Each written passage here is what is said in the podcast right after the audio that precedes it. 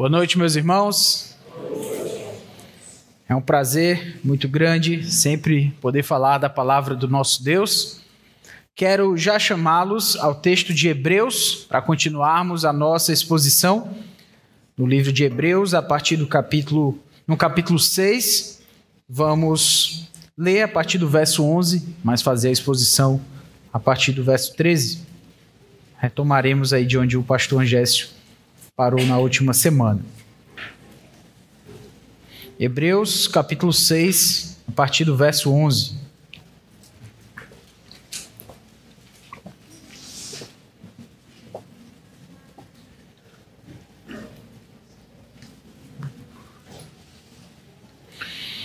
Desejamos que cada um de vocês continue mostrando, até o fim, o mesmo empenho para a plena certeza da esperança para que não se tornem preguiçosos, mas imitadores daqueles que pela fé e pela paciência herdam as promessas. Pois quando Deus fez a promessa a Abraão, visto que não tinha ninguém superior por quem jurar, jurou por si mesmo, dizendo: Certamente eu o abençoarei e multiplicarei os seus descendentes. E assim, depois de esperar com paciência, Abraão obteve a promessa porque as, muito, as pessoas juram pelo que lhes é superior, e o juramento, servindo de garantia, põe fim a toda discussão. Por isso, Deus, quando quis mostrar com mais clareza aos herdeiros da promessa que o seu propósito era imutável, confirmou com um juramento. Ele fez isso para que, mediante duas coisas imutáveis, nas quais é impossível que Deus minta, nós, que já corremos para o refúgio tenhamos forte alento para tomar posse da esperança que nos foi proposta. Temos esta esperança por âncora da alma, segura e firme, e que entra no santuário que fica atrás do véu, onde Jesus, como precursor, entrou por nós, tendo se tornado sumo sacerdote para sempre, segundo a ordem de Melquisedeque. Vamos orar, meus irmãos. Santo Deus, Todo-Poderoso Pai, que bela passagem ao Senhor, com a qual o Senhor nos presenteou a tua revelação, Pai.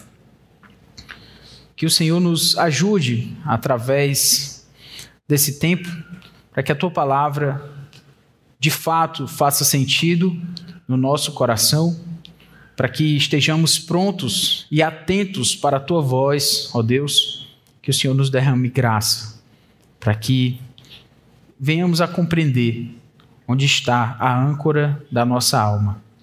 Nós oramos a Ti, pedimos por Tua graça em Cristo Jesus, nosso Salvador. Amém. Bem, nós Costumamos, e eu poderia dizer sim, que nós somos ávidos, gostamos e queremos, buscamos muito a segurança. Essa palavra segurança nos é muito cara, é muito importante para nós. Nós costumamos trabalhar muito, queremos cada vez mais buscar aquilo que de alguma forma vai contribuir para uma segurança financeira.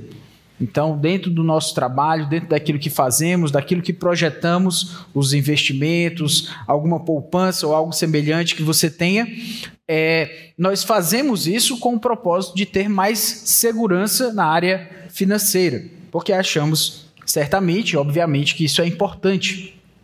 Nós também temos preocupação com relação à nossa segurança física.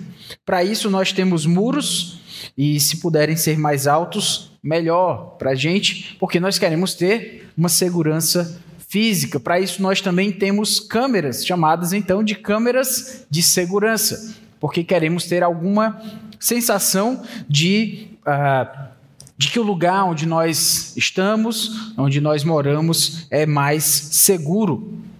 Nós também, para isso, usamos os nossos vidros, se possível, levantados, também, especialmente na nossa cidade, conhecida exatamente pela sua insegurança, nós queremos estar também seguros, buscar segurança nos nossos trajetos aí de casa para o trabalho, etc. E também temos a nossa preocupação com relação agora à nossa segurança dos nossos dados. Para isso nós temos tantas senhas, muitas vezes até esquecemos, né? Tem que ter uma senha para lembrar das senhas. Ah, geralmente a gente não lembra e vai lá no esqueci a senha. Mas de qualquer forma, tudo isso diz respeito a uma busca por segurança, porque a gente quer ter segurança no mais, uh, nas mais variadas áreas da nossa vida. Ninguém quer se sentir inseguro. Está tudo bem você ter a segurança, contanto que você não busque isso como um ídolo no seu coração. Mas o que o texto de Hebreus vai nos mostrar, meus irmãos, é que existe uma segurança muito superior. O texto de Hebreus, ele é um texto que fala sobre a superioridade, sobre algo que é superior, sobre alguém que é maior. Essa ideia de superioridade, de melhor, ela vai se repetindo, a gente já tem falado sobre isso aqui. E agora nós vamos falar sobre uma segurança também que é superior. E de onde vem essa segurança superior? Que é muito superior a isso que eu falei, a segurança física, a financeira ou de qualquer outra sorte. Nós vamos falar na segurança que Deus nos dá, uma segurança para a nossa alma. E eu quero novamente chamá-los para o verso 13, quando diz: Pois quando Deus fez a promessa a Abraão, visto que não tinha ninguém superior por quem jurar, jurou por si mesmo, dizendo: Certamente eu o abençoarei e multiplicarei os seus descendentes. Ó, oh, meus irmãos, a grande segurança, a importante, muito mais importante segurança de qual, da onde nós precisamos tanto é a segurança da nossa alma. E essa segurança da nossa alma, ela é garantida aqui pelo verso 14, quando nós temos: certamente eu o abençoarei e multiplicarei os seus descendentes. A segurança da nossa alma, ela está ancorada nas promessas de Deus. A gente vai falar muito sobre isso agora, mas inicialmente, quando nós temos o texto de Hebreus nos chamando para essa bênção que Deus, é, que Deus concedeu a Abraão, e certamente ela se estende a todos nós no sentido de que essa promessa que Deus fez para Abraão, lá no texto de Gênesis 22, você não precisa ir para lá, mas o texto de Gênesis 22 fala daquele episódio em que Deus prova a Abraão, dizendo que ele precisa oferecer o seu filho como sacrifício. O texto prossegue lá e vai falando desse grande, uh, dessa grande luta que Abraão teve, e certamente o homem de fé obedeceu até o fim, e Deus, o, uh, Deus providenciou um sacrifício para si. Mas a fé de Abraão foi provada. E naquele texto, nós temos uma promessa que Deus fez para Abraão. A questão é que essa promessa que Deus fez, ele fez essa promessa a partir de uma garantia. E a garantia da sua promessa, a garantia da promessa de Deus é o próprio Deus, sobre o que nós também vamos falar. Mas agora eu quero chamar a atenção para essa promessa. A promessa de que é, Abraão seria abençoado, teria os seus descendentes multiplicados, é uma promessa que vai sendo, ela vai sendo desenvolvida, ela vai sendo apresentada, mostrada por todo o Antigo Testamento, mostrando de como essa, de como essa nação, uma nação da onde viria uh, o Messias, ela viria a ser desenvolvida através de muitos descendentes. Mas você deve lembrar que quando Deus prometeu a Abraão que ele seria uma grande nação, ele já era velho, na época ele não tinha filhos ainda, e a sua esposa também era mais idosa, Sara. E Deus prometeu para Abraão que dele viria uma grande nação, seriam muitos descendentes. Abraão até pergunta se de alguma forma seria outra pessoa, um outro descendente que estava ali com ele, não era filho, mas de repente poderia receber as bênçãos de um filho. Deus disse que seria um filho, não seria outra pessoa, senão um filho.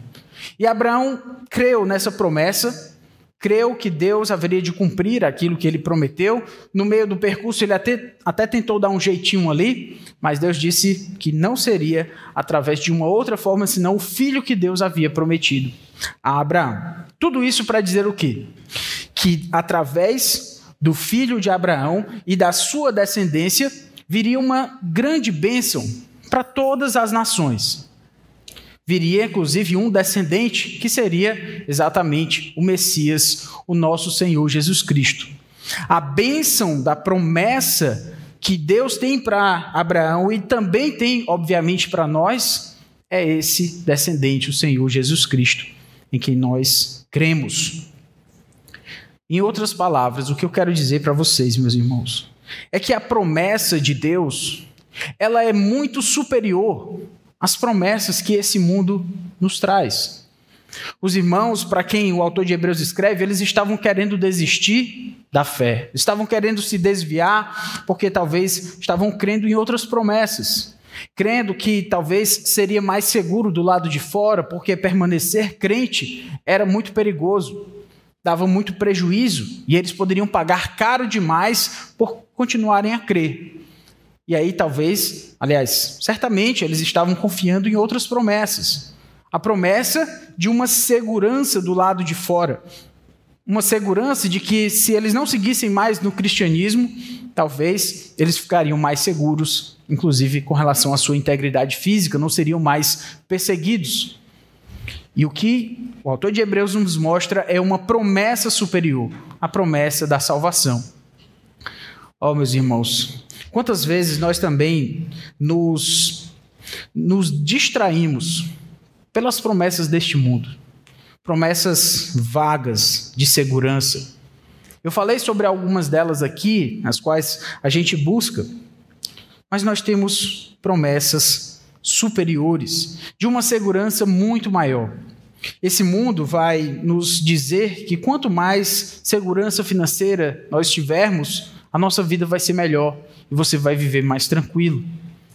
Mas quantas pessoas você talvez conheça que talvez tenham mais, até mais, até tanto quanto você gostaria de ter, mas que não tem ainda uma vida tranquila como você imaginaria. Muitas vezes a, as, a situação, uma situação financeira mais abastada pode trazer, inclusive, mais preocupações, mais dificuldades. Quantos de nós não já passamos por situações como um dinheiro que chega para uma família? Alguém pode dizer que o dinheiro é sempre bom, é sempre bem-vindo. Quantas famílias já não se quebraram por conta de uma herança? Quantas brigas não já aconteceram e ainda vão acontecer por causa de um dinheiro que vai vir? Pois é.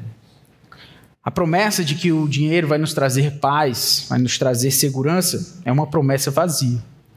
Mas Deus tem suas promessas, promessas superiores.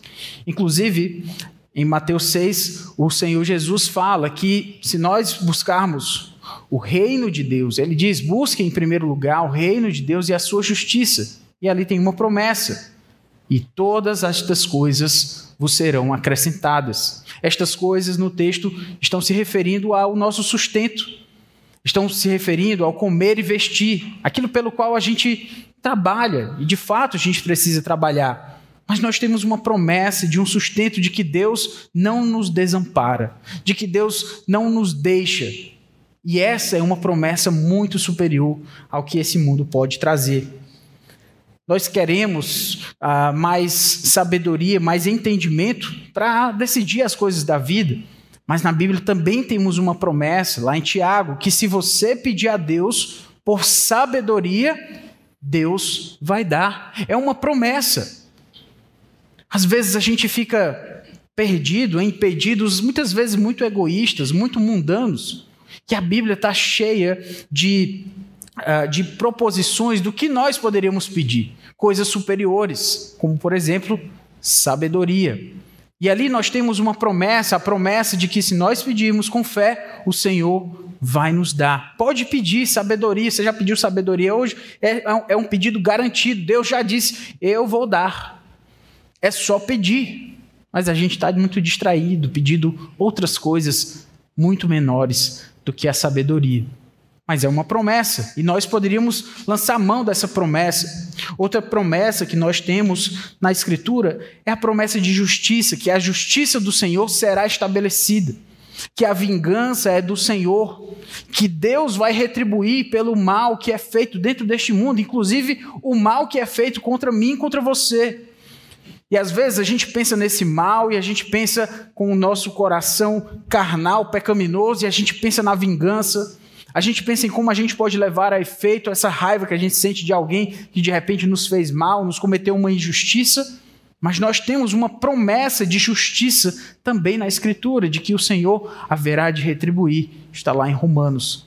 A justiça é do Senhor, a vingança é do Senhor, a retribuição é de Deus e eu posso confiar, mas isso é uma promessa. Nós temos algumas dificuldades de confiar nas promessas, porque as promessas estão lá no futuro e a gente quer as coisas para hoje. Essa é uma grande dificuldade que o nosso coração tem, o nosso coração imediatista, que quer ver as bênçãos de Deus para agora. Mas Abraão é esse homem de fé, esse homem em quem nós podemos uh, buscar como imitação e olhar para ele e pensar num homem que recebeu uma promessa de Deus, quando tudo parecia totalmente diferente, totalmente contrário àquilo que Deus havia prometido, mas ele confiou, teve essa fé. E é para ele, para Abraão, né, que o autor de Hebreus chama a nossa atenção. Por último, a promessa da salvação, que é essa a qual a promessa se refere aqui de, de uh, Gênesis 22, citada aqui em Hebreus 6,14, é uma promessa muito superior. No final das contas, nós corremos neste mundo para sermos salvos. Para sermos salvos de alguma coisa que nos, que nos amedronta, mas aqui, em Cristo, nós já temos a salvação.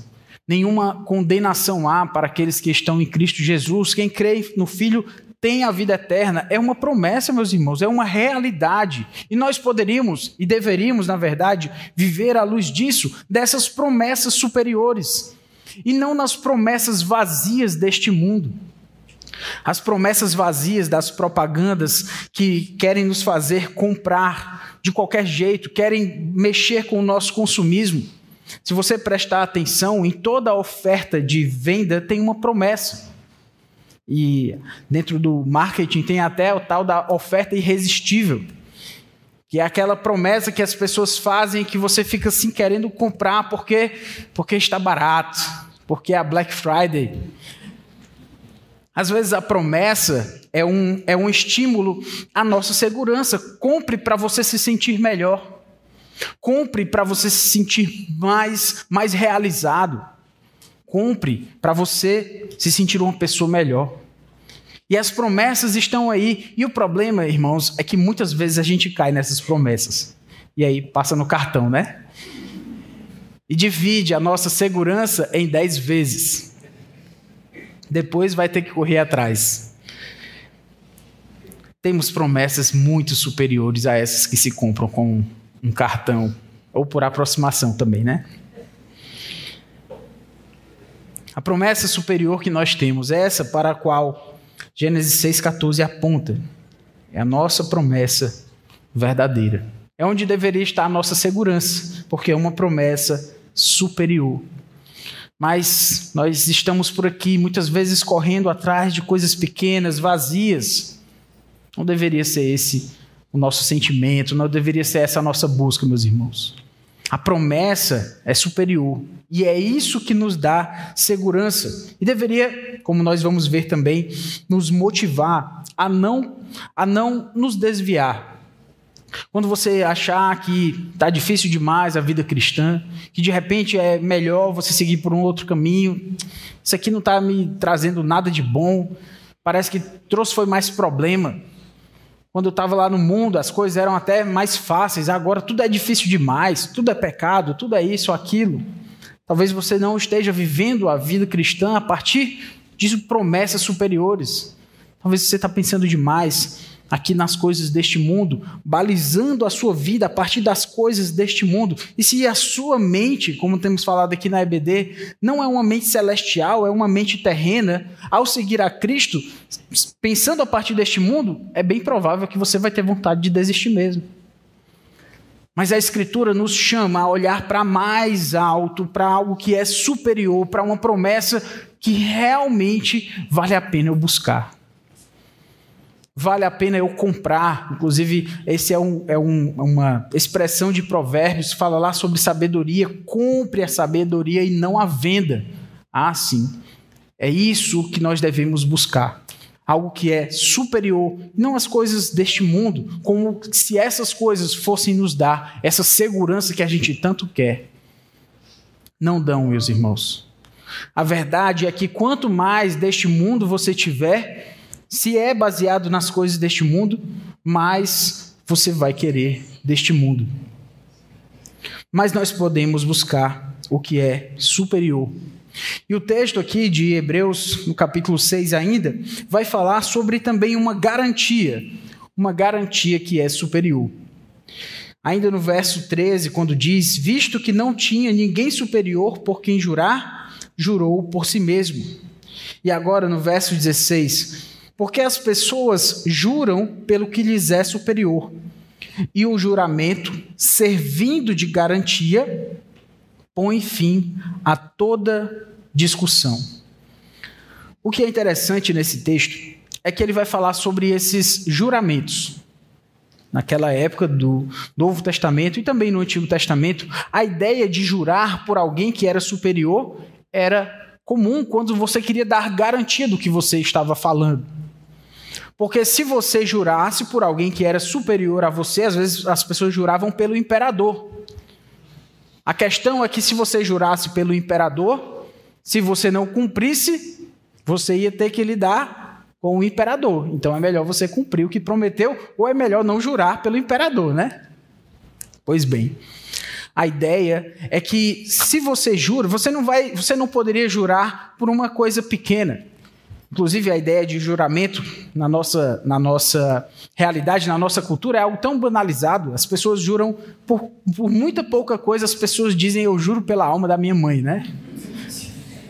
Algo tão valioso, tão importante, eu indivíduo quer garantir alguma coisa assim, eu juro, eu juro por Deus, e aí, às vezes é uma coisa tão pequena, tão tola, né? E tem coisa melhor para você fazer do que jurar pela alma da sua mãe, né? Por favor. Mas o ponto é que exatamente você, quando queria garantir que você ia fazer algo, a outra pessoa também precisava garantir que o que você estava falando era verdadeiro. Então você fazia esse juramento justamente para que você arcasse com as consequências daquilo que você prometeu por algo que era superior a você. E caso você não cumprisse, você arcaria com aquilo. E o outro lado, a quem você jurou, ficaria mais garantido teria mais segurança. Ocorre que nessa promessa que Deus faz a Abraão, essa promessa, exatamente porque é promessa, exatamente porque é futuro, Deus se digna, digamos assim, a jurar. Deus quer dar uma garantia, um penhor para a sua promessa, para aquilo que ele prometeu. Ocorre também que quando Deus vai jurar, eu falei que o juramento deveria ser por alguém que era superior. Pois bem, quando Deus vai prometer, vai jurar, melhor dizendo, vai garantir a sua promessa, é como se Deus fosse procurar alguém superior a quem que ele, por quem ele iria jurar. Mas não tem ninguém superior a Deus. Ele vai jurar o quê? Pelos montes mais altos? Ele vai jurar pela grande sabedoria dos homens? Ele vai jurar pelo quê? Pelas nações, mas tudo isso está abaixo de Deus. Por quem que Deus vai jurar? Deus jura por si mesmo. Porque não tem ninguém superior a ele. Irmãos, isso aqui, esse texto é um texto tão fantástico, porque se você prestar atenção no que o texto está dizendo, Deus, ele não, não precisa jurar. A palavra de Deus já é o suficiente. Quando Deus fala, as coisas acontecem. Mas Deus quis, quis jurar, ele, ele quis dar uma garantia, mas a garantia é Ele mesmo. Pois é, é isso mesmo. Ele, que é aquele que promete, também é o garantidor daquilo que ele promete. Deu para entender, né? É isso mesmo. Fique tranquilo aí, dá tempo para eu beber água aqui.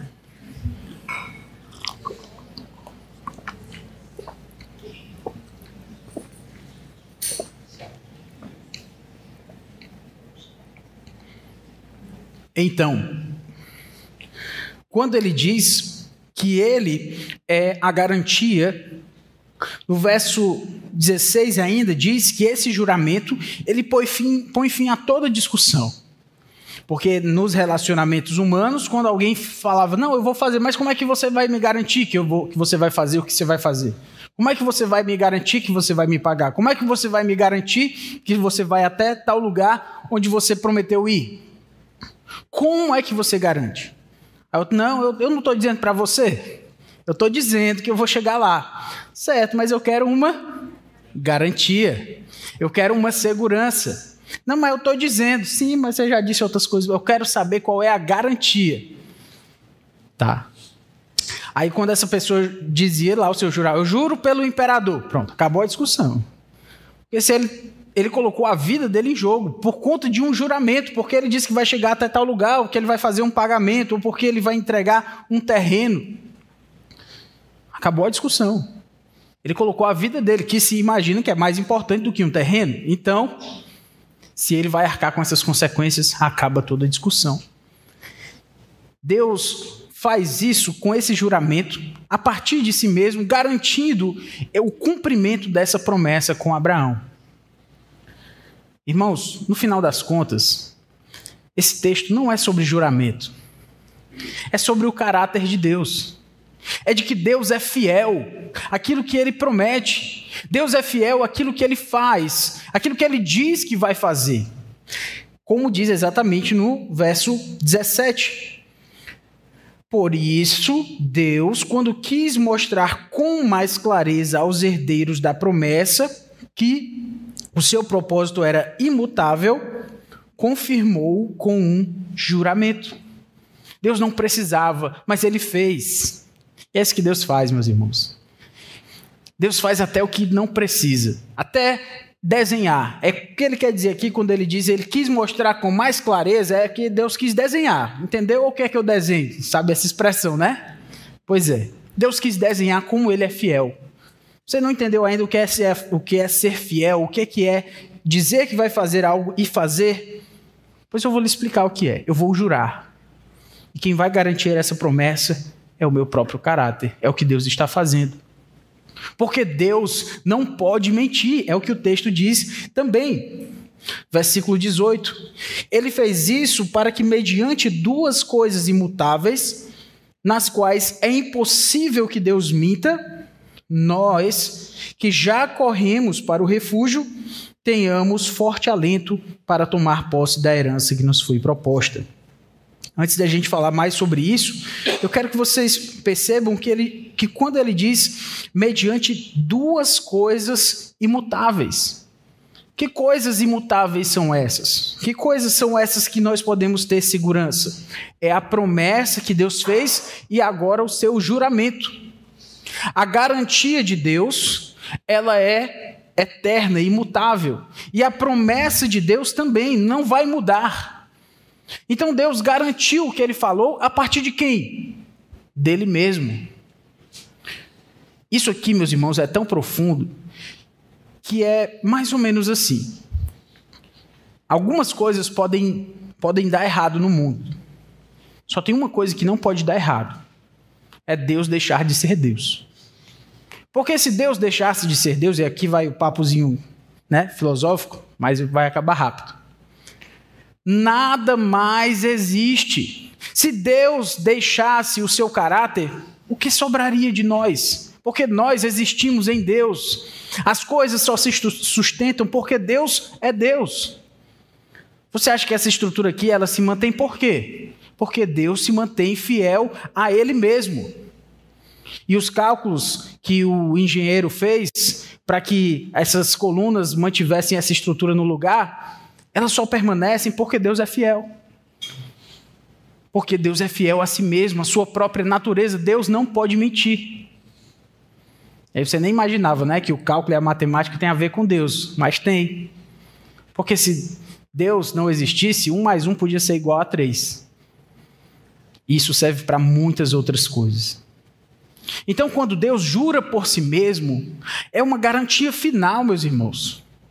Ele está jurando a sua promessa a partir do seu próprio caráter. E não tem nada mais valioso, mais importante neste mundo do que o caráter, do que o ser de Deus. E é nas promessas de Deus, que são superiores a quais, quaisquer promessas que este mundo traz, traz para nós, é nessas promessas que a gente tem que confiar. Por quê? Pelas promessas, é por causa de quem promete, é por causa de quem diz que vai fazer. Então, se Deus nos promete a segurança da nossa salvação, eu posso confiar no que Deus diz. Se Deus me promete alegria suficiente para viver, por que, que eu vou confiar em outras alegrias que este mundo diz que eu vou ter?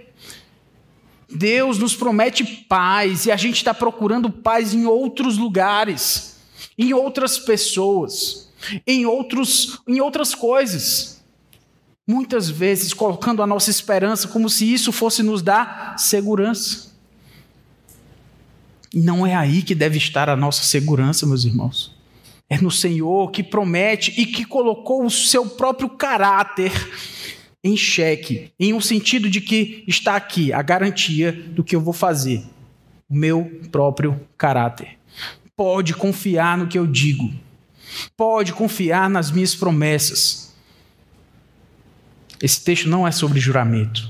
Esse texto fala das, do caráter de Deus, um caráter fiel. Oh, meus irmãos, Deus é fiel para conosco. Nós é que nos distraímos, olhamos demais para as coisas que este mundo oferece. Mas a garantia que Deus nos dá é uma garantia muito maior do que o que este mundo pode oferecer. Se Deus garante o que ele promete, isso deveria ser o suficiente.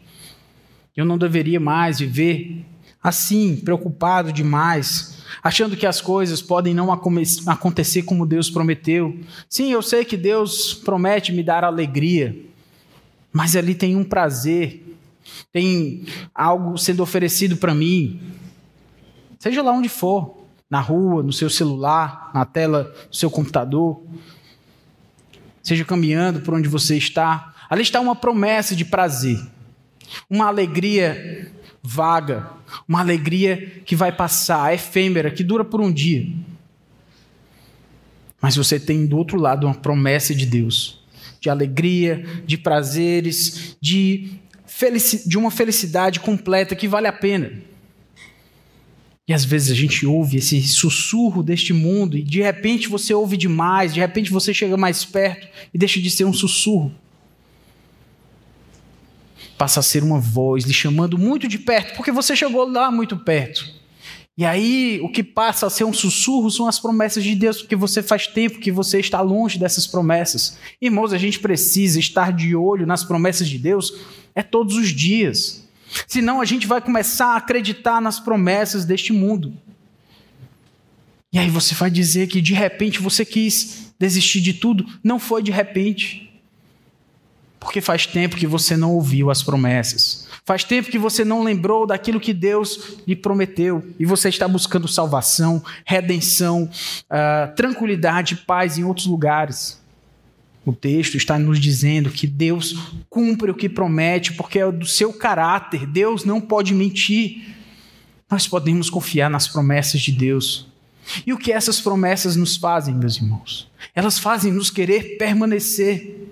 Eu quero voltar mais uma vez para o versículo 15, quando diz: E assim, depois de esperar com paciência, Abraão obteve a promessa. A promessa que Deus fez a Abraão de que dele viriam vários descendentes. Dele viria uma grande nação. Esse homem de fé esperou. E ele esperou com paciência. Mas quando a gente quer ouvir os sussurros deste mundo, os sussurros deste mundo são para o prazer agora, são para alegria neste momento.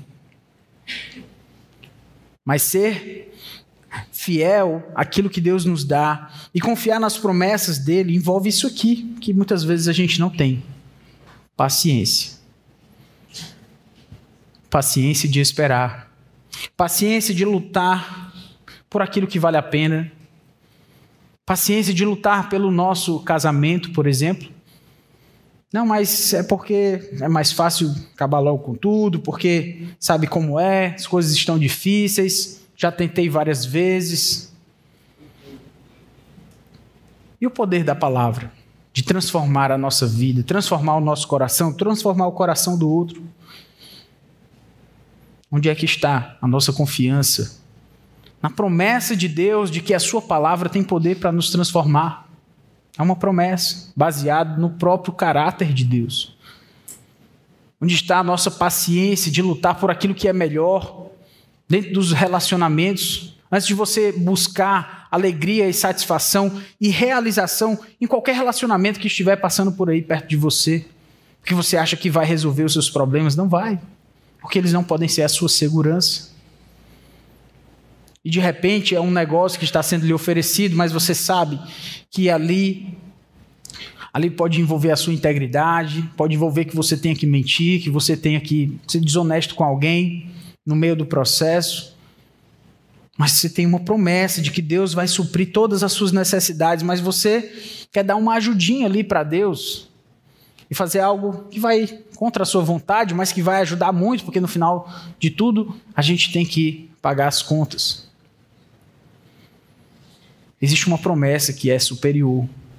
Mas para isso a gente precisa de paciência, e isso é algo que nos falta, meus irmãos. Porque a gente quer tudo para ontem inclusive a nossa satisfação, nosso prazer. Ocorre que a promessa e a satisfação que Deus nos dá, ela de fato vale a pena. Mas de fato, você também precisa ter paciência. E agora, novamente no verso 18, quando diz: mediante duas coisas imutáveis nas quais é impossível que Deus minta, nós que já corremos para o refúgio tenhamos forte alento para tomar posse da esperança que nos foi proposta. Eu falei de uma de uma garantia superior, uma segurança superior que Deus nos dá. Eu falei também de uma promessa superior daquilo que Deus diz que vai fazer em favor de nós. E agora nós temos uma motivação superior. Que motivação é essa? Por que, que Deus jurou? Por que, que Deus jurou por si mesmo? Por que, que Deus garantiu sua promessa? Ele fez isso para que nós tenhamos forte alento, como está aí no versículo 18. Forte alento. Sabe por que, que Deus desenhou para nós ele não só falou, mas ele desenhou. Ele nos fez entender com mais clareza o seu ser, o seu caráter fiel, nas suas promessas. Por que, que ele fez isso? Ele fez isso porque Deus sabe que nós tendemos a querer desistir. A gente tende, pelo nosso coração pecaminoso, ao ouvir esses sussurros deste mundo,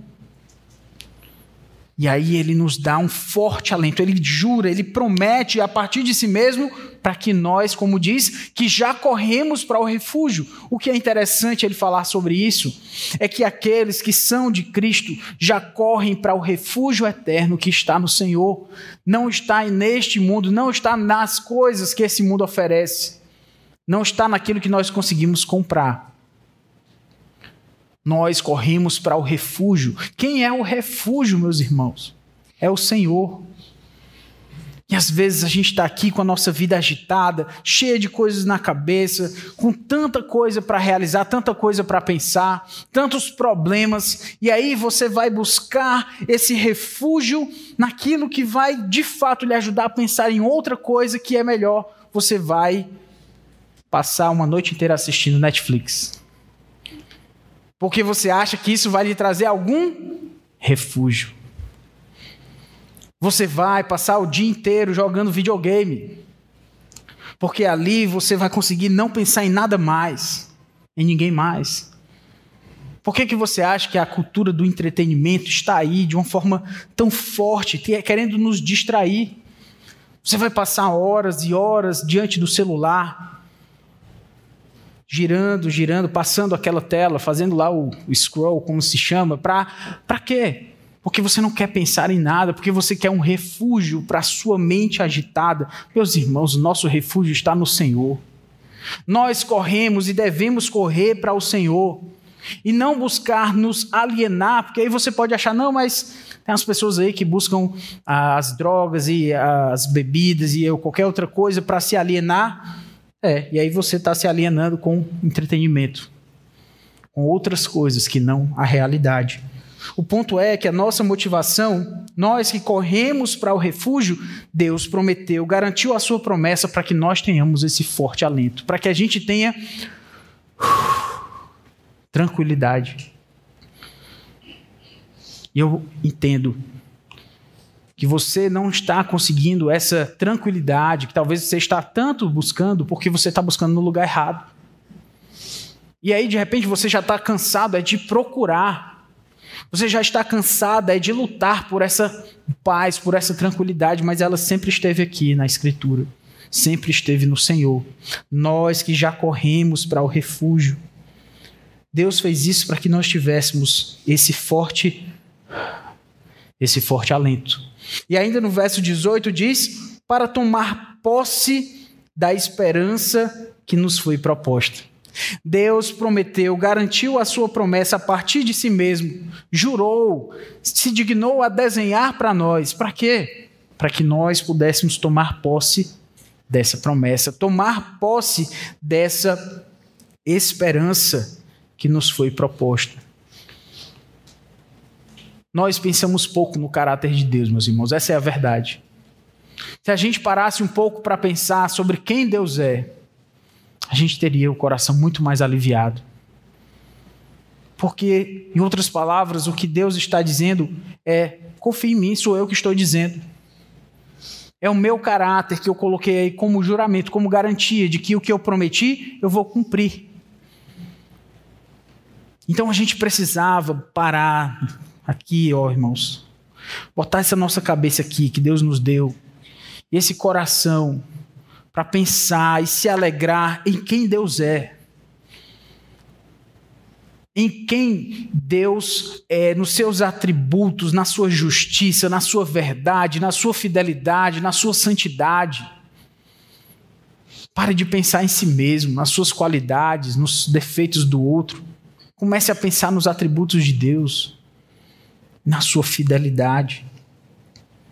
Porque se nós pensarmos nele, como ele de fato diz que nós devemos fazer, nós vamos tomar posse dessa promessa. Por quê? Porque é Deus que promete.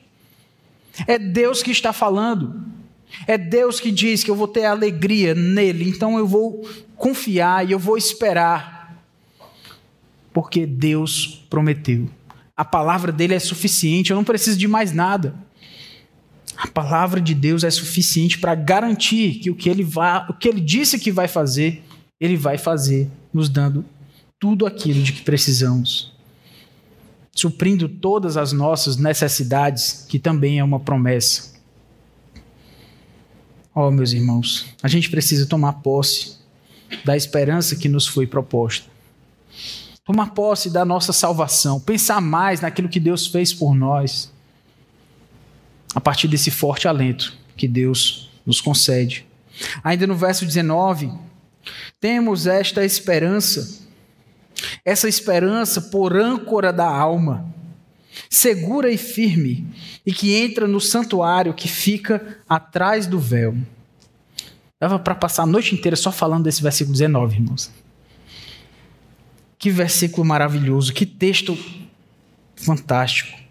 Essa esperança, a esperança que Deus nos dá da sua salvação, das suas bênçãos celestiais, de cuidar de nós. Estou aqui é, aplicando as, os desdobramentos das promessas de Deus. Essa esperança, ela deveria ser a âncora da nossa alma.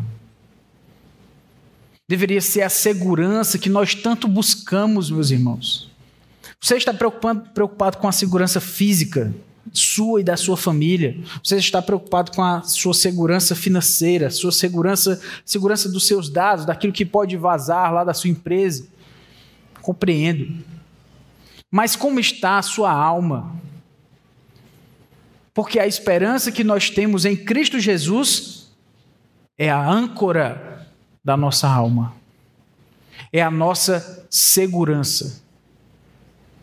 E é com isso que você deveria estar preocupado. Ou melhor, não deveria estar preocupado, porque é Deus que garante.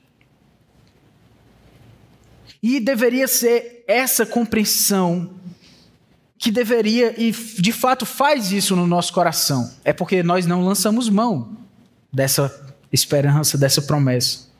Mas quando a gente pensa no caráter de Deus, quando nós lembramos o que Deus fez em Cristo Jesus por nós na cruz, e que essa salvação ela está garantida em Cristo Jesus. Se você creu, confiou em Cristo para a sua salvação um dia na sua vida, creu na sua morte, na sua ressurreição, está ali a garantia.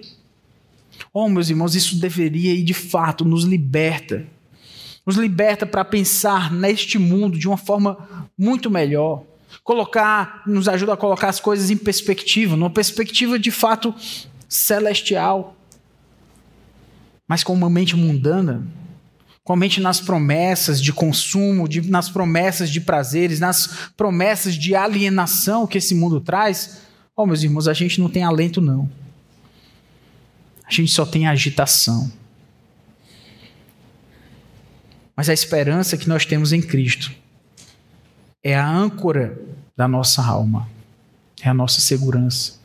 E se você se sente seguro, Seguro para viver, porque você tem a Cristo. E seguro para morrer, porque você tem a Cristo. Como fica a sua vida? Muito mais leve. Porque nada que este mundo possa ameaçar, nada que as coisas aqui possam, fazer, vão tirar aquilo que é mais valioso em você, que é a salvação em Cristo Jesus, que é a âncora da nossa alma. Em outras palavras, meus irmãos, a gente em Cristo nós estamos garantidos. Nós poderíamos viver muito mais tranquilos, muito mais leves por conta das promessas de Deus, que são a âncora da nossa alma. O texto segue no verso 19. Essa esperança, que é a âncora da nossa alma, ela é segura e firme, e que entra no santuário que fica atrás do véu. Vocês sabem o que é esse santuário? Esse santuário que fica atrás do véu é uma referência ao espaço do templo onde o povo de Israel adorava. E havia um lugar onde os sacerdotes ficavam, mas tinha um lugar, o Santo dos Santos, você já deve ter ouvido falar. Mas esse lugar, ele era um lugar separado. Um dos sacerdotes, chamado então de sumo sacerdote, ele poderia entrar nesse lugar sagrado. Tinha um véu, de fato, e ele só podia entrar nesse lugar uma vez por ano para oferecer sacrifício em favor do povo, no dia da expiação. Tudo isso está descrito lá no Antigo Testamento. Mas o ponto é que esse lugar, ele era tão sagrado, chamado de Santíssimo ou de Santo dos Santos, porque ali era o lugar onde se entendia ali estar a presença de Deus. Deus está ali. Então esse o sacerdote, o sumo sacerdote, que só pode entrar lá uma vez, ele vai chegar lá apresentar o sacrifício. Esse lugar é tão sagrado, tão sagrado, por uma razão. Porque ali se compreendia que Deus se fazia presente com o seu povo. Mas Cristo entrou no Santo dos Santos, rasgou o véu de cima a baixo e garantiu para nós o quê? Garantiu para nós que nós podemos entrar na presença de Deus.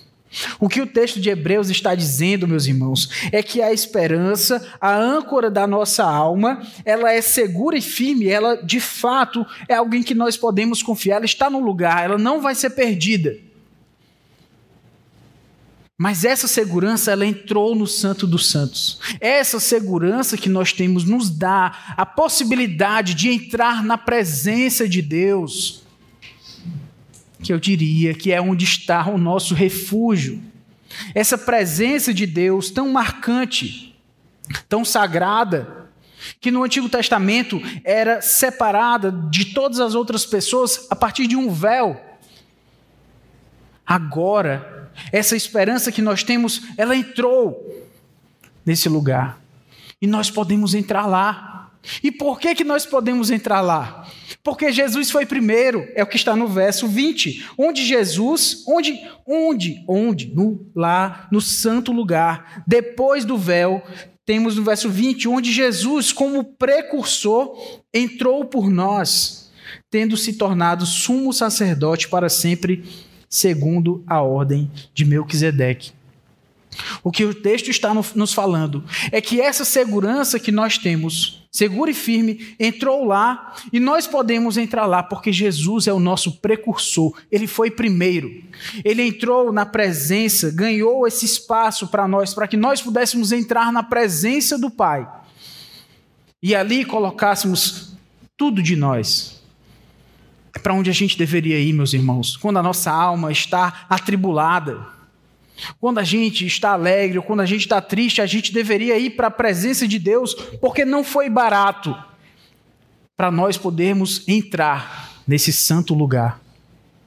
Que antigamente precisava-se de todo um ritual e um sumo sacerdote para poder entrar lá. Você ia viver, viver a sua vida toda em Israel e nunca entraria no Santo dos Santos se você não fosse um sumo sacerdote. E agora nós podemos entrar nesse santo lugar, nós podemos entrar na presença de Deus. A promessa que a nós foi concedida, a esperança para nós, que é a nossa segurança, agora nos foi comprada em Cristo Jesus, nosso precursor. A palavra precursor traz essa ideia de quem foi primeiro, de quem garantiu o nosso lugar. E ele se tornou esse nosso sumo sacerdote que ofereceu uma oferta superior, porque essas ofertas do Antigo Testamento, elas precisavam ser feitas ano após ano. Por que, que elas precisavam ser feitas ano após ano? Porque as pessoas pecavam todo ano. O povo de Israel pecava todo ano, então tinha que ir um sumo sacerdote lá oferecer sacrifício a cada ano. No outro ano, novamente. Mas quando Cristo morreu na cruz, ele foi esse sacrifício perfeito, de uma vez por todas. E agora a realidade mudou. E agora nós, nós podemos entrar no Santo dos Santos, entrar na presença de Deus, porque Cristo se tornou esse sacerdote superior, segundo a ordem de Melquisedeque, que nós vamos falar mais adiante, não hoje, né? Fique tranquilo. Até porque explicar isso aqui dá, dá algum trabalho. Mas a ideia é mostrar que Cristo é esse sacerdote superior, que a sua linhagem é celestial, de que ele é superior a qualquer sacerdote e o seu sacrifício, inclusive, é superior a qualquer sacrifício. O que eu estou querendo dizer, meus irmãos, é que depois de uma mensagem pesada, duas mensagens que eu sei que a gente precisou trazer, é o texto falando sobre a nossa tendência de querer se desviar, a nossa imaturidade da fé. Agora, o autor de Hebreus, ele nos diz que vale a pena permanecer firmes nessa promessa. Não desista da fé. Não desista do Senhor, porque as promessas do Senhor são muito superiores a este mundo.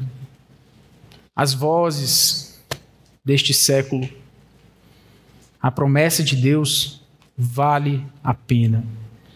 E é por isso que nós precisamos entrar no Santo dos Santos. O texto de Hebreus também vai falar mais adiante que nós podemos ter ousadia de entrar no Santo dos Santos por conta da obra de Jesus. Irmãos, a presença de Deus está ali, está aqui. E a gente está distraído, pensando em coisas outras você já parou o que significa para nós passar um dia inteiro sem, sem entrar na presença de Deus? Porque você tem coisas muito superiores a tratar. Você tem coisas, tem pessoas muito, muito mais importantes com quem se encontrar do que Deus. E aí você passou um dia inteiro se encontrando com pessoas, resolvendo, resolvendo problemas também muito mais importantes do que a saúde da sua alma. Eu conheço essas desculpas, meus irmãos. Eu ouço muitas delas e confesso que muitas vezes dou também. Mas se a gente for honesto consigo mesmo, a gente vai ver o quanto mais a gente deveria entrar na presença do Senhor. O quanto mais a gente deveria entrar, passar pelo véu, entrar na presença do Senhor, confiando nas Suas promessas, confiando na segurança que Ele nos dá. Para quê? Para que a gente tenha esse forte alento, para que a nossa vida seja mais leve, mais tranquila o mundo não vai oferecer para você uma vida mais leve, mais tranquila. Quer dizer, ele vai oferecer o que ele não vai entregar. Porque uma diferença do que das palavras deste mundo e da palavra de Deus é que a promessa de Deus é garantida por ele mesmo. E esse mundo, o que, que ele faz? Ele lhe promete, e quando você não alcança, provavelmente ele vai dizer que é porque você não teve o bastante você precisa buscar mais. Mais para ter mais segurança, mais dinheiro, mais condições, mais tempo, mais energia, mais prazeres, mais remédios. Porque isso vai trazer para você paz, vai trazer para você tranquilidade. Não. Onde está a garantia?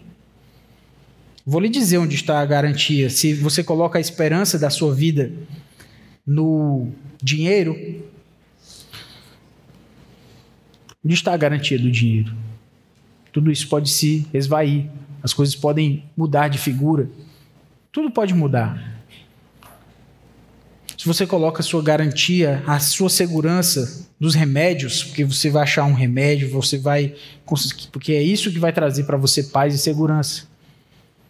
Onde está o contrato do remédio? Na bula. Alguns remédios dá até medo de ler a bula, né? Eu sei como é. Estou dizendo que você não tem que tomar remédio, não, viu, meu irmão? Se for o horário de tomar, pode tomar.